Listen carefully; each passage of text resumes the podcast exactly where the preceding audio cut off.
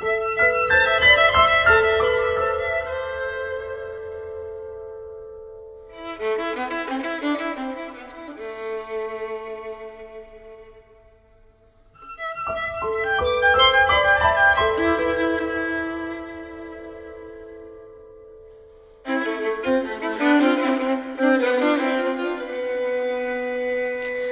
收听电影疗养院。大家好，我是在《痛苦与荣耀》中看到很多导演影子的小猪猪。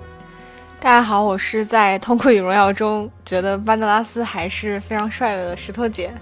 那还是欢迎大家去关注我们的微信公众号“电影疗养院聊天的聊”。那先预告一下，就是我们八月份会有一期就是国产动画的专题，因为近几年就是国产动画特别火嘛，然后就是感觉评分都很高，哪吒啊、白蛇啊，然后大圣大圣归来啊，对，所以我们就想趁此机会，就是跟大家聊一聊，嗯，国产动画，嗯，请大家多多期待。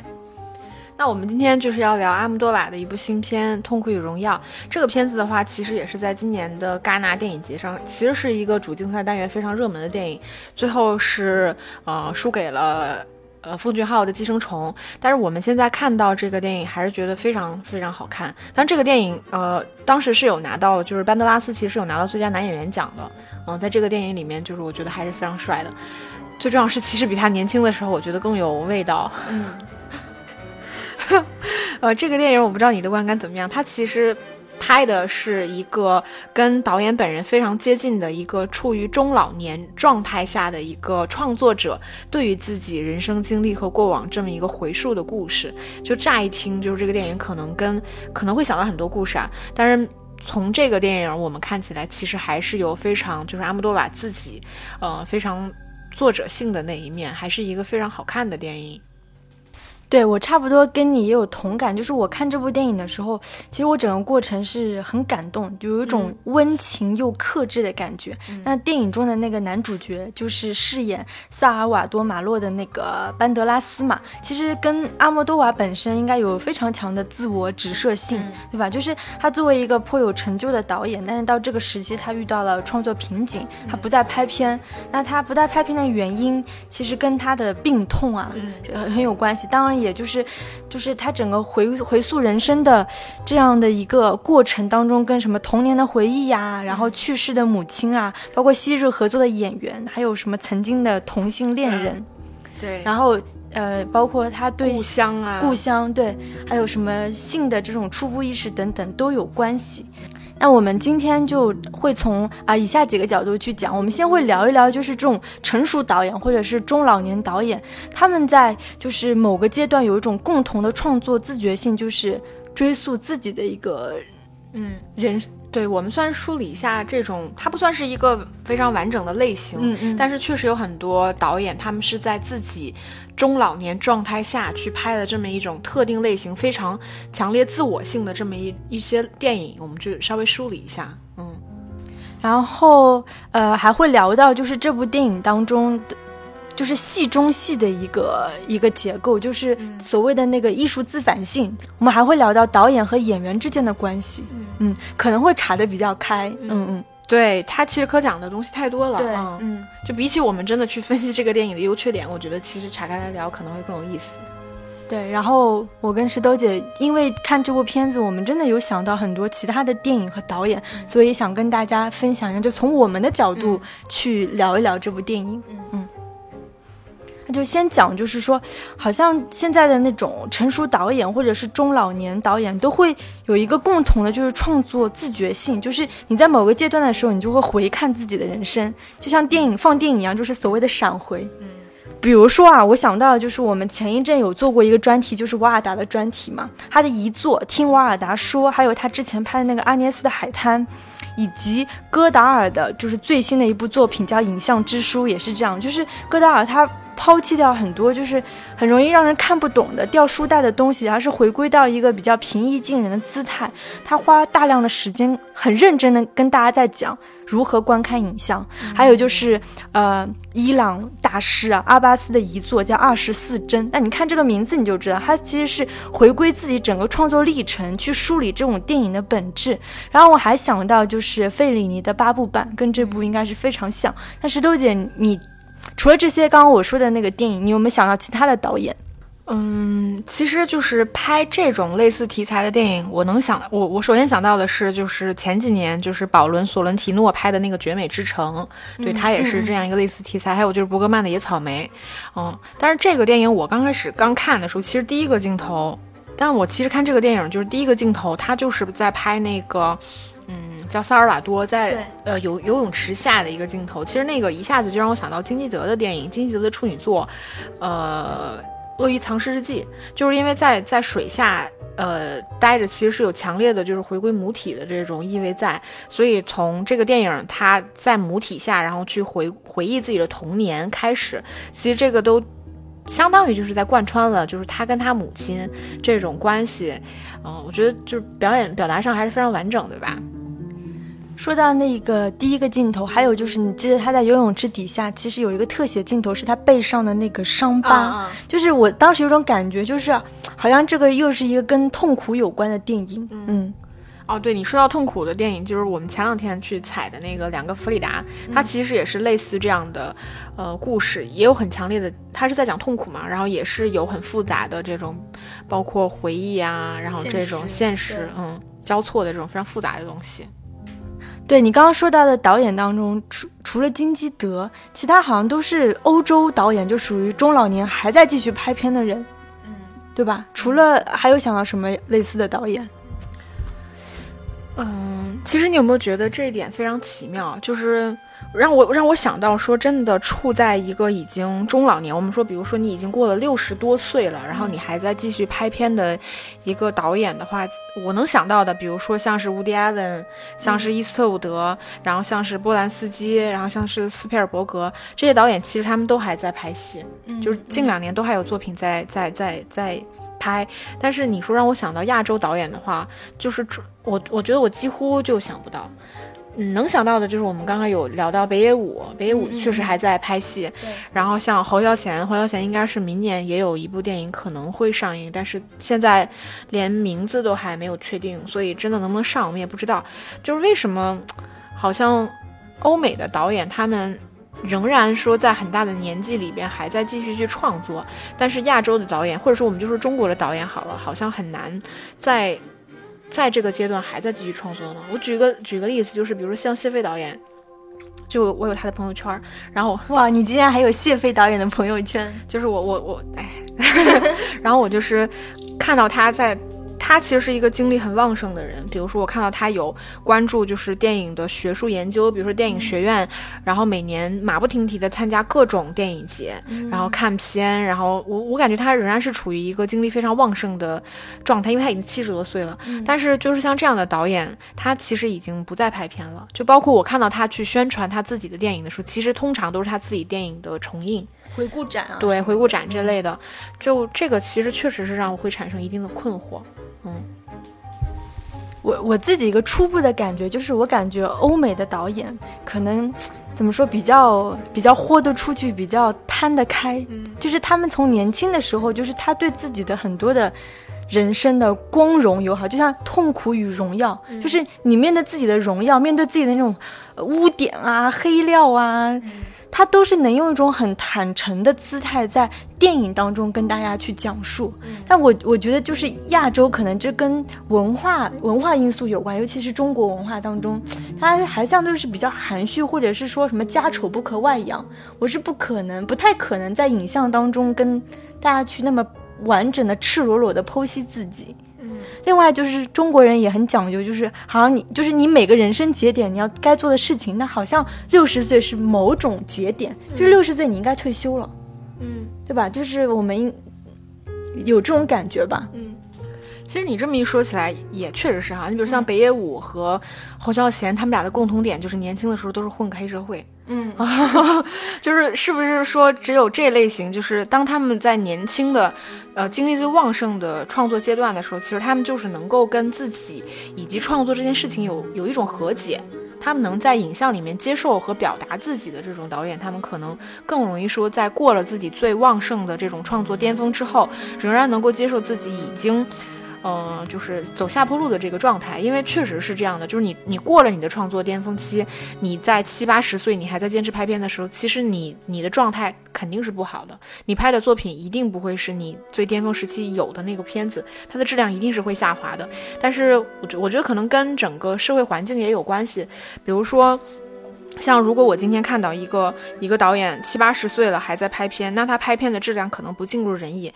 就是我会觉得跟大众的舆论也有一定的关系，大家可能会觉得说，嗯，那你何必到了这么大年纪还拍一些已经很难看的片子？嗯，你何必勉强你自己？你就享受你年轻时候的功成荣耀不就好了吗？就是，就我觉得可能是不是我们更难以去面对那种，嗯，不在巅峰状态的这部分人还在继续做着他们巅峰状态时候该做的事情。这个也让我想到我前两天看了一个。一个综艺节目，它里面也讲也讲到了一个一个很有意思的理论。他说，当一个人真正站站到过巅峰的时候，他其实是很难善终的，就是他是没办法跟他自己不在巅峰状态的时候下滑期的自己有一个和解。我觉得这个可能在我们这种语境下会更难。对，我觉得跟自己和解这个事情，在中国的文化当中。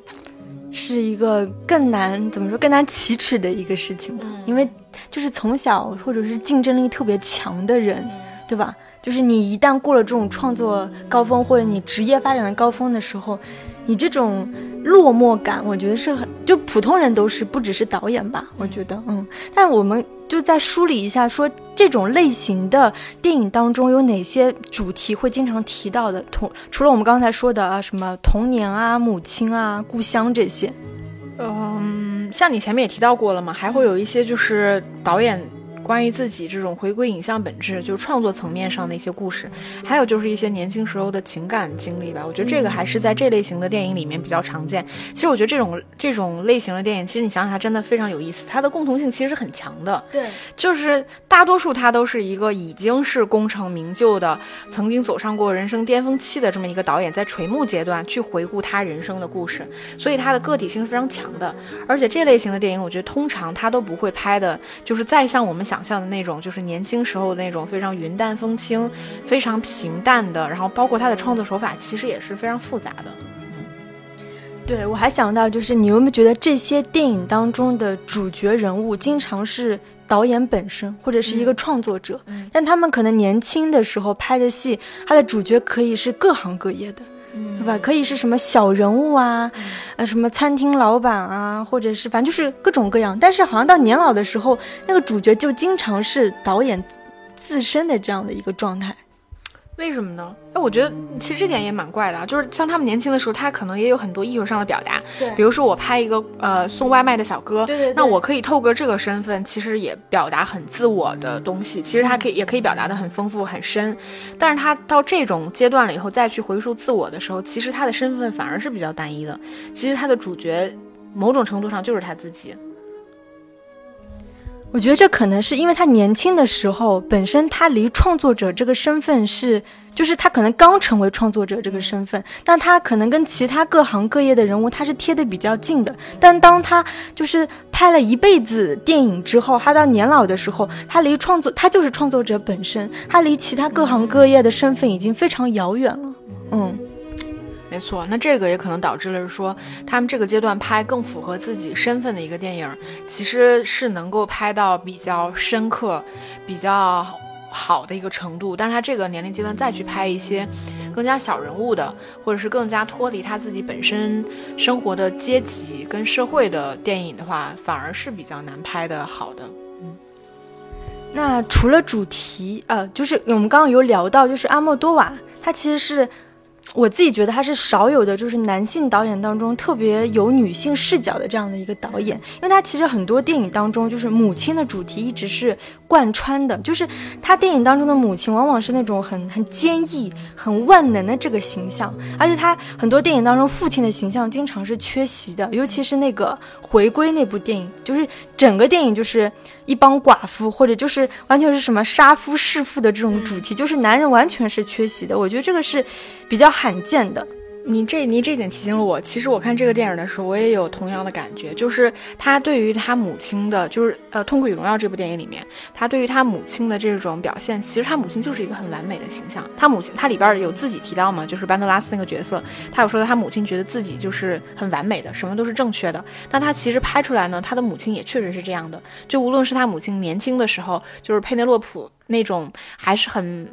能看得到漂亮的美人的那种影子，还是说他在他母亲拍他母亲已经很垂暮的时候，其实他的形象都是非常完美的。嗯，这个我觉得也确实是他电影里边就比较常见的。嗯，那除了就是说，呃，这类电影的主题之外，石头姐，你有没有发现，就是他的？它的结构非常复杂，就是它不如那种很很单一的线性的，或者是时间跨度集中在很短的时间内的电影。它往往是那种经常有什么回忆啊、现实啊、想象这种全部穿插在一起的。嗯，对，我觉得它就像我前面提过的，我觉得这类电影就是。嗯，并不是说所有时间跨度大的电影都会拍得很复杂，嗯，但是就是我觉得这类的电影其实它的手法都很复杂。比如说《痛苦与荣耀》好了，这个电影里面它涉及到内容，比如说他在拍他自己的童年，然后拍他母亲，拍故乡，拍情感故事，其实他用到的手法都是不一样的。比如说他在拍他自己，嗯。呃，身体病痛的那一段的时候，他其实是用了那种我们看到的，就是在医院里拍的那种片子，就是那种身体的片子，然后加一些动画的效果，然后有非常强烈的几何感。这个其实是另外一种，嗯，其他的我觉得是美其他的一种美学元素吧。然后它运用到了电影的里面。就你刚刚说到那种很很几何、很绘画感的东西，就是我想我想到了就是。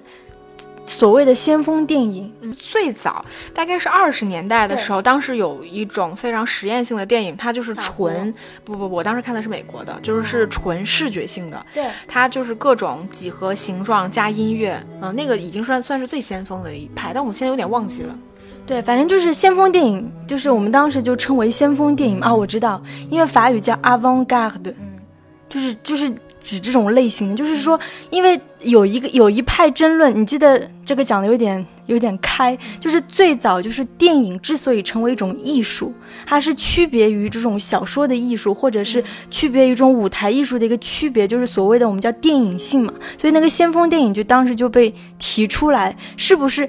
就讲电影的纯度？是不是电抽象程度越高的电影，它的电影性就越强？其实这个这个问题是很多就是现在研究电影的人或者那些导演，他都会追溯到这个先锋电影去探讨的一个东西。我觉得我不知道阿莫多瓦，我觉得他这么，我觉得可他肯定有追溯到这个这个问题的。嗯，其实我觉得那种就是像阿莫多瓦这样，他在电影里面会运用到大量色彩，运用到大量不同形状几何形状组合，就是以及他拍。不同的那种，呃，纯静物的那种角度，其实你看得出来，他们对于这种非常视觉化的东西的那种追求，其实是非常强的啊。那回到我刚才说的，就是他除了运用到这种，呃，拍自己身体病痛的这一部分，你看他拍他自己就是曾经那段情感经历的时候，就是他跟一个同同性的那个男性，嗯。的这段过往的感情经历，他其实他拍摄的手法并不是像我们想象中所有的那种倒叙，就是呃倒叙呃，然后那个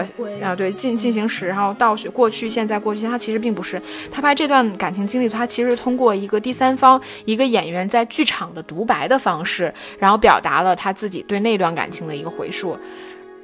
然后包括他自自己回归他童年。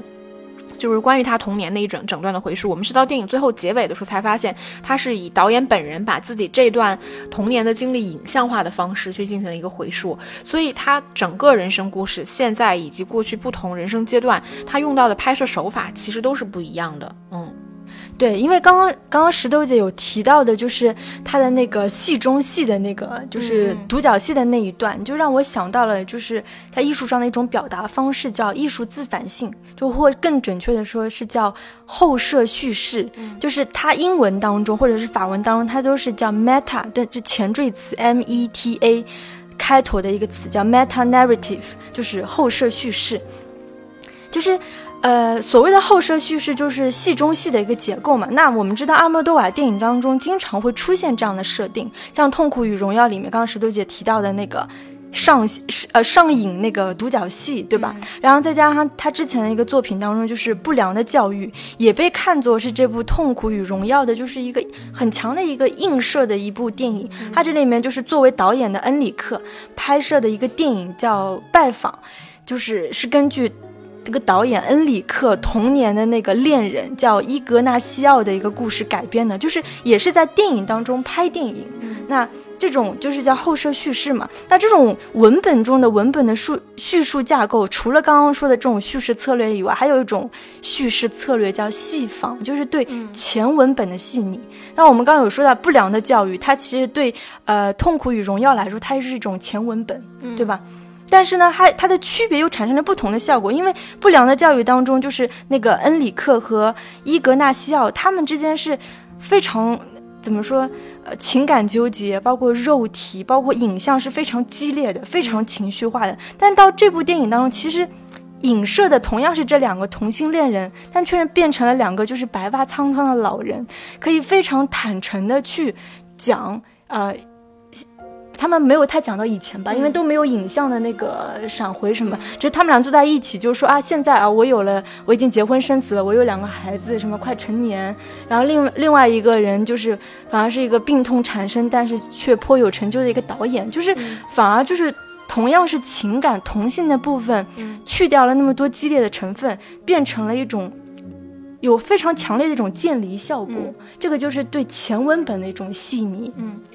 其实你说到这个渐离效果，我觉得这个东西其实非常有趣，呃，因为这个《痛苦与荣耀》里边上来的时候，其实就是个导演说到了他跟他自己三十年前拍的那个电影叫《味道》，嗯，对，他说我过了三十年，终于跟我自己曾经拍过的电影和解了。其实这个就是一种渐离性，就是我曾经我我过了很多年以后再去看曾经的事情，包括你你正好提到了他这个同性恋人，你记得他这个里边其实像。那萨尔瓦多这个角色，他他因为要逃避自己就是无法和解的这部分痛苦，所以他采用的方式其实是一种他他吸毒嘛。对对，然后那你但你记得他。同性的这个恋人，其实他年轻的时候就是萨尔瓦多，对，萨尔瓦多他年轻的时候，他态度一直觉得这东西是不好的，我要远离他。但是他当他就是已经处在中老年阶段，他去吸毒的时候，其实也是他在隔了那么多年再去看他曾经昔日那个恋人沉迷于毒品的时候的那种状态和阶段。我觉得这个也是一种渐离。嗯，这个哎，这样一穿，我觉得这个电影其实真的还蛮有趣的，就是。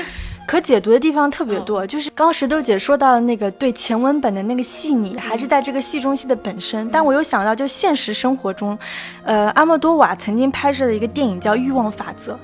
就是所谓这部电影当中的滋味的一个影射。因为正好是一七年的时候，这个《欲望法则》的修复版正好是在马德里电影资料馆重新放映的。所以这里面电影当中不是那个萨尔瓦多就提到什么？呃，我现在终于能跟我三十二年前拍的那部《味道》和解，其实就是讲的那部《欲望法则》。他他当时是没办法跟那部电影和解吗？对吧？因为那那部电影就是一个非常激烈的 gay 片。哦。所以所以你看，再再再说回这个电影，就说到我们说这个建立性，也是这个导演最终能跟自己和解的方式，是他。经历过一辈子的创作生涯之后，他才敢去拍他自己童年的故事，对对吧？嗯嗯。然后像你说的那个戈达尔也是一样的，他可能拍了一辈子非常先锋的电影，但他到了老年，他才敢告诉你说我们要怎么样去看电影。对，我觉得这个就是回归到了一种真正的、非常纯真的本质。嗯，就是可能最简单的东西就是最难的、最复杂的这种本真回顾。嗯，越聊越越觉得这电影有趣。对，而且阿巴斯也是，对吧？就是你看那么。这几位都是鼎鼎大名的大师级的人物，但是在某种程度上，他们有这么强的共通性，我觉得很有意思，对吧？嗯，然后在这里我推荐两部我自己很喜欢的，就是关于这种所谓艺术自反性的电影。一个就是刚刚说的大师阿巴斯的合法副本，但是合法副本有点不一样，因为它是在法国拍的，它是阿巴斯的一个就是法国的文本的一个一部电影，就是朱丽叶·比诺什演的。还有一部就是阿萨亚斯拍的《希尔斯玛利亚》，然后这两部电影都是朱丽叶·比诺什演的，嗯。然后你是不是有一件事情没说？对，我想说，因为朱丽叶正好也是我的法语名，就是莫名蹭蹭了一下这几个大师的热度，嗯，让我就是也自自反这是一种自恋性，对，自恋性，自恋性。那我们来聊一下第二部分，就是关于导演跟演员的关系。嗯因为其实这个电影里面故事的前半部分吧，其实关于导演和演员的这个关系，其实它就是是是还很微妙的，他有单独去说出来。嗯对，因为就是这里面的那个男主角班德拉斯嘛，嗯他自己其实最早就是演了那个《欲望法则》，就是刚刚我们说的那部电影，三十二年前就是班德拉斯演的，嗯。但我不知道是不是他跟班德拉斯关系好不好。毕竟跟班德拉斯没有这这种隔阂，因啊为他们中应该是间合作过很多次。对对对，嗯应该不是他，可能是这部戏的另外一个男演员，这个不得而知。然后合作完《欲望法则》之后，他们又合作了《捆着我，绑着我》，后来那个《五系之夫》，然后再到这部《痛苦荣耀》。那这里面还有一个女演员，就是佩内洛普，我们知道就是呃阿莫多瓦的缪斯，跟他合作了好像有超过十。嗯十部电影吧，我没有细数，但比较有名的就是《活色生香》，关于我母亲的一切，然后回归，然后尤其是凭借回归，她还拿到了就是，呃，戛纳的最佳女主角这样的一个奖项。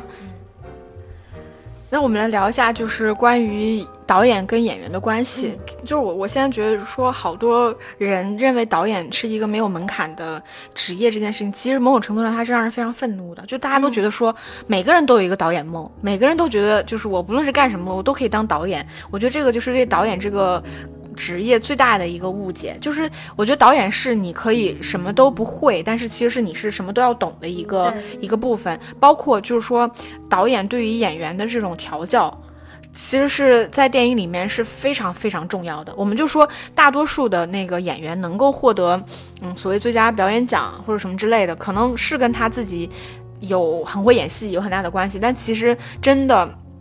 也跟导演对于这个演员的调教，以及说整个配合度是非常非常重要的。嗯嗯嗯。嗯但是我们今天想聊的是什么呢？我觉得是说，嗯，你记得我们有一次在采那个那个导演，我忘记叫什么了，《迷谷之长》的那个导演，就是、呃，是那个波兰的阿格涅斯卡霍兰。对，然后。嗯，就是他当时聊到了一件事情，我觉得跟我们今天聊的这个东西，我觉得契合度很高，因为他像我们这样大多数的影迷，比如说我们我们最早接触就是基耶斯洛夫斯斯基的时候，其实我我就像我最开始喜欢他的都是红白蓝这样的导这样的电影，但是他当时提到了一件事情，他觉得就是基耶斯洛夫斯基真正好的电影都是他在波兰拍的那些电影，就是他后来去拍红白蓝这样的电影什么，他都觉得其实不好。当然有一个很重要的原因，他就觉得说是因为那个朱丽叶·比诺什这种女演员太漂亮了，嗯，但是我觉得他他提到了某一个有一个，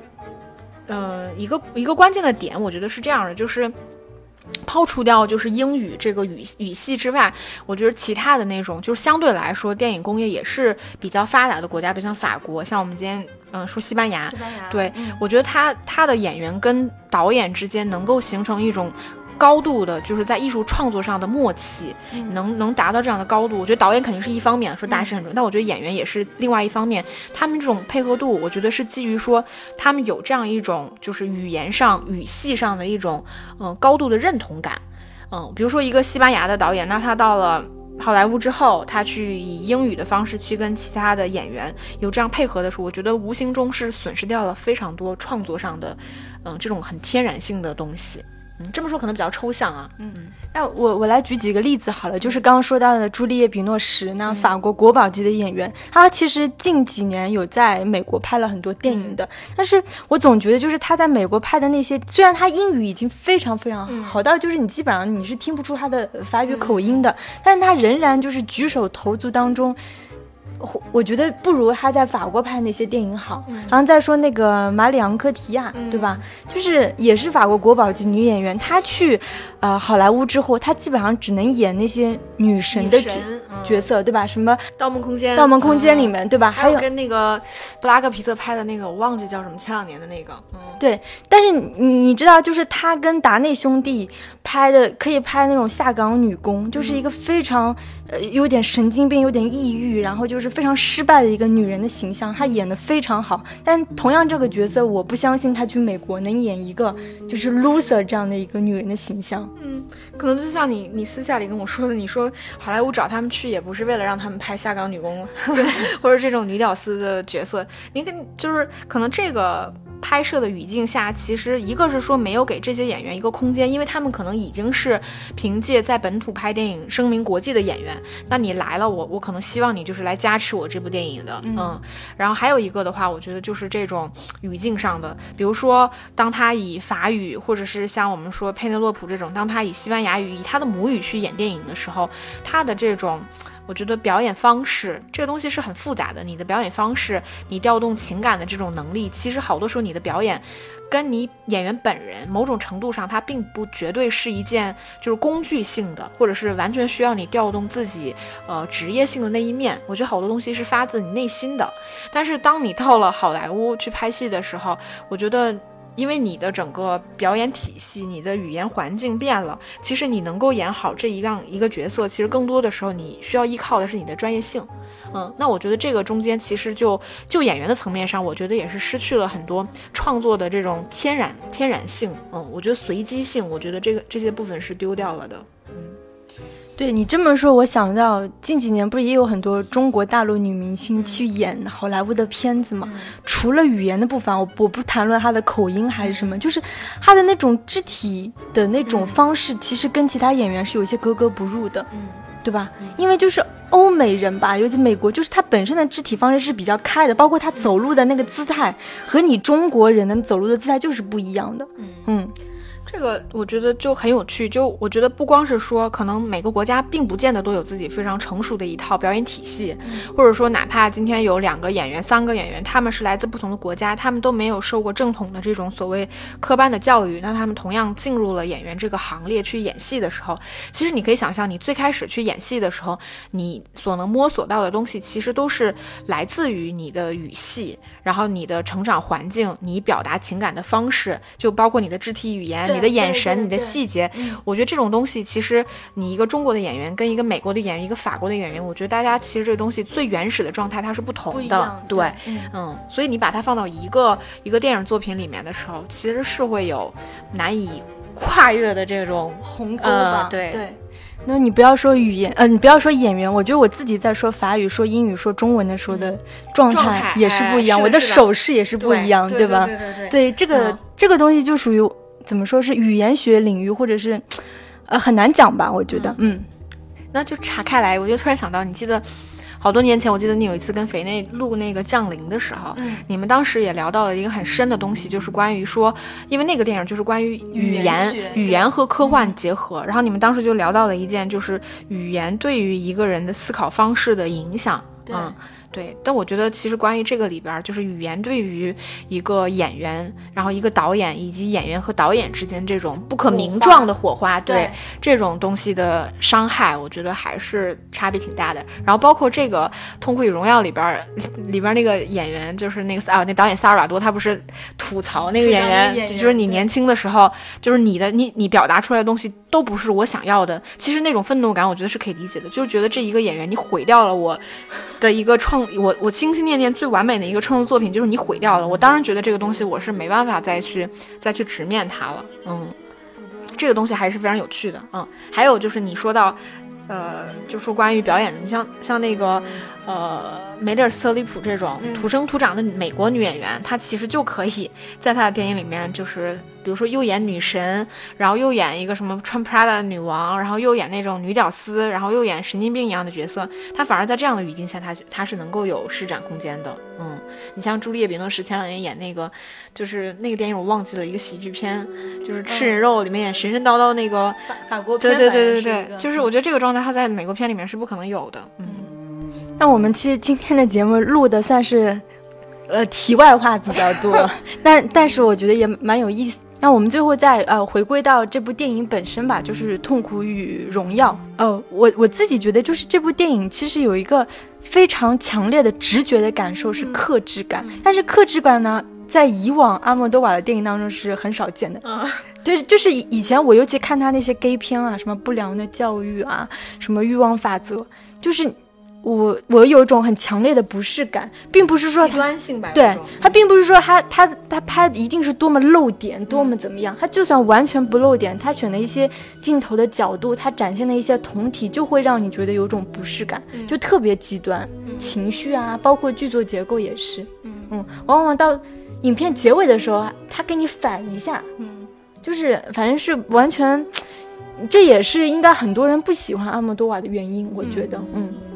你说到克制，其实这个电影还是很明显的，包括他对于痛苦的这个这个表达，像那个萨尔瓦多，他里面演到他其实。承受这个痛苦的困扰，其实已经好多年了。但是这个里面其实并没有真的去拍他有多么躺在床上多么痛苦，或者他怎么怎么样，其实都没有。嗯，反而比较轻描淡写。我觉得这个确实他这个电影里面比较克制的一点。然后关于这个电影，其实我有一点就是我看完了之后的感受，就相对来说它也是比较抽象的。就是我这些年常常看电影的时候一个感受，就是我觉得好多电影为什么会虎头蛇尾。就是像这个呃电影一样，就是好多时候，我觉得作为一个创作者，不论你是画画，你是就是拍电影，你是写小说，或者是你是干嘛，你做一个创作，其实你最开始有这个灵感源头，你开始去进行创作这件事情的时候，你可以想象你的情感、你的状态是非常完美的一个状态，你是以非常巅峰期开始去进行这个艺术作品创作的。那所以再加上像阿莫多瓦这样的导演，他的怎么说，他的呃。职业性就是他的专业技能毋庸置疑。那在这个电影的时候，其实前半部分，比如说前四分之三，我都觉得说这个创作的创作度，然后情感性跟他的这种呃作为影片的这种成熟度，我觉得结合的非是非常好的。但是到最后四分之四，就是最后一趴的时候，当他跟他的同性恋人就是见过面之后，然后到他跟他的母亲有一些呃年老的这种回述之后，我就觉得他最后结尾，他把他。呃，那个童年的部分处理成了是他的影像，然后其实从剧作结构上，这个是非常完整的一件事情啊，就是从开头到结尾，我们知道这样从剧作结构上，但是其实从一种情感上来说，我会觉得，嗯，就是你懂吗？就是最终这个结局，我觉得是基于导演的这种专业性，就从创作的层面上来说，我觉得那个时候你的情感已经不在一个巅峰期了，嗯，我觉得这个也是一个年纪比较大的。且比较成熟的导演，他们在拍戏的时候，可能你的情感性会弱于你的专业度去完成这样一个电影。所以，当我看到最后的时候，我其实还是会有一点儿就是余韵不足的感觉。我觉得好多时候，其实电影虎头蛇尾也是这个原因。嗯，也算是一个比较常见的一个问题。嗯嗯。还有还有一个很有意思的地方，就是，嗯，这个电影里面你前面也提到了嘛，就是说阿莫多瓦原来拍的电影，他可能关于就是这种同性的年轻男性的肉体，对对对，他的拍，但我觉得他这个里边其实从剧作上来说，他有。拍的还算是比较完整的嘛，少年时期，然后关于就是第一次目睹那个男男性粉刷匠他洗澡的时候的那个样子，嗯嗯，其实从剧作上来说，我觉得这个可能你可以把它看作一种是同性启蒙，嗯，但我觉得这个也让我想到了姜文拍那个彭于晏，我觉得这个某种程度上也是一个就是年纪比较大的，不论是男性还是女性啊，年纪比较大的，你衰老的迟暮的时候，你对于那种嗯更年轻的，就是更完美的那种身体去拍的那个样子很健美。很完美的那个样子的喜欢，我觉得这个也是 挺有趣的。就像我现在这两年，我其实就特别喜欢年轻小姑娘一样，我看到她们那个活泼可爱的样子，我都很喜欢。对的，因为就是有一种回不到当年那种感觉。嗯，就是有很多很美好的东西，我觉得是像你说需要一点渐离性，对你才能够欣赏。对，那最后教大家一个法语词，就刚说那个渐离性，它叫 h o g u l 就是呃 R E C。C U L，嗯，这个单词，再再再来一遍，How good，嗯，它就是我要隔开一段距离，我再观看这个东西。其实这适用于很多艺术不同的，你画啊、雕塑啊、音乐啊、电影，我觉得都可以用这个词来表达你的这种感觉。所以这种东西，我觉得是电影大师才能运用到电影里面，然后。能跟你的主题、跟你的剧作有一个很完美的结合，是非常难的。嗯，那我们今天的节目就差不多到这里了。然后，呃，大家可以欢迎大家去关注我们的微信公众号“电影疗养院聊天的聊”。然后，如果大家关于节目有什么就是可以跟我们交流的，也可以通过留言，就是在喜马拉雅或者是网易云的平台留言的方式。嗯，那这期节目就这样喽，拜拜，拜拜。